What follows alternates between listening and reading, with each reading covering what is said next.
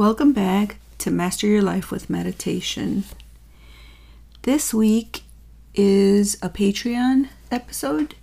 So if you have not become a Patreon member, please click on the link in the description to be able to listen to this week's episode.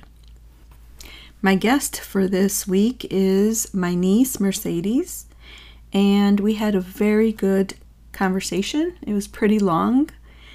These couple of past episodes have been double the length compared to the first episodes that I've been doing, but the conversations are so rich that I do not want to split them up into two.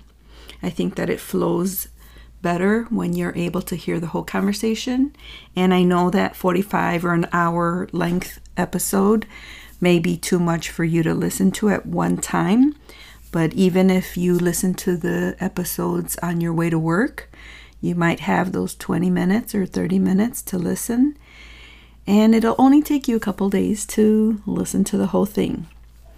So, I want to give a reflection on the episode. So, my niece is 20 something years old, and we talked about her view on what her identity is. And she explained it so nicely that she can tell the difference between doing and being. And it was really hard for her to articulate what her being is, but she knew that it was separate from what she was doing. And that's what she said is that a lot of people her age are only focused on enjoying what they're doing at the moment. And she needs some time to really think about what is her real identity.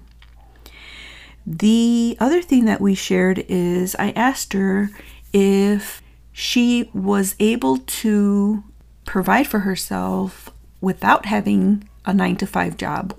What is it that she would do? And she has always been a very artistic young woman. And she said that that's what she would be doing. She regrets so much that she has lost a lot of her skill in her artistic abilities, but I really believe that she's able to get that back if she works on it. Although working all day does take away a bit of your energy. The other thing is, she mentions how she's never formally meditated, but the description that she gives in this episode it's just proof that everybody meditates at one point or another. Maybe you're just not conscious of it. And I made it apparent to her that that what she was doing was meditation. We also talked about a secret that she never has revealed to anybody. It has to do around the time that my mom passed. So we talk a little bit about death. She also loves her parents and her family so much.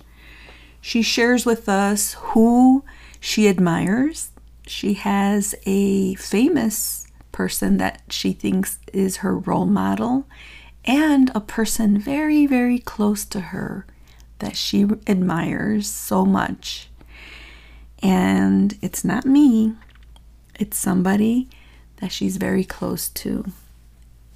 I really like the fact that she is able to look at the qualities of this person and admire them so much because it has so much to do with being present, with knowing how to pause and knowing when to speak. I was really glad that she shared that with us.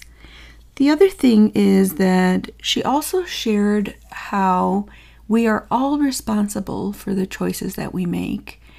And she shared how her friendships sometimes end because friends blame her or the situation, things that this person regrets.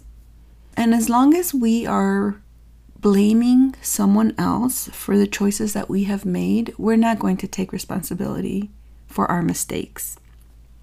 And I think that the way she is able to mentor kids that are coming up in age And the big thing at 21, of course, is to be drinking because now it's legal.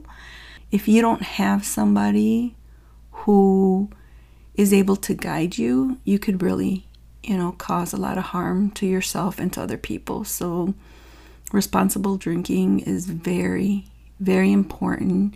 And like she says in the episode, you know, your parents are your parents and you're not going to tell them everything. So you really do need good friends to be able to share your experiences. And lastly, I was very grateful at having the time to spend with her and to get to see her world. And she also asked me a question, and I hope that I was able to answer it for her in a very conscious way. And I really recommend this episode, especially if you're a young person. She, like I said, is in her mid 20s. So it's like she's very young, where I think that the way she speaks and the way she expresses herself, you could really connect to.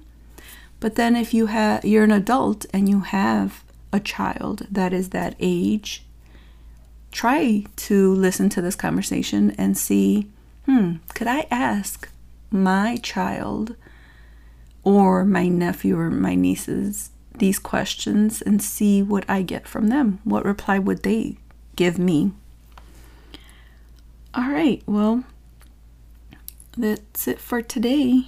I hope that you're able to join the Patreon so you can listen to our conversation. And I'll see you next week.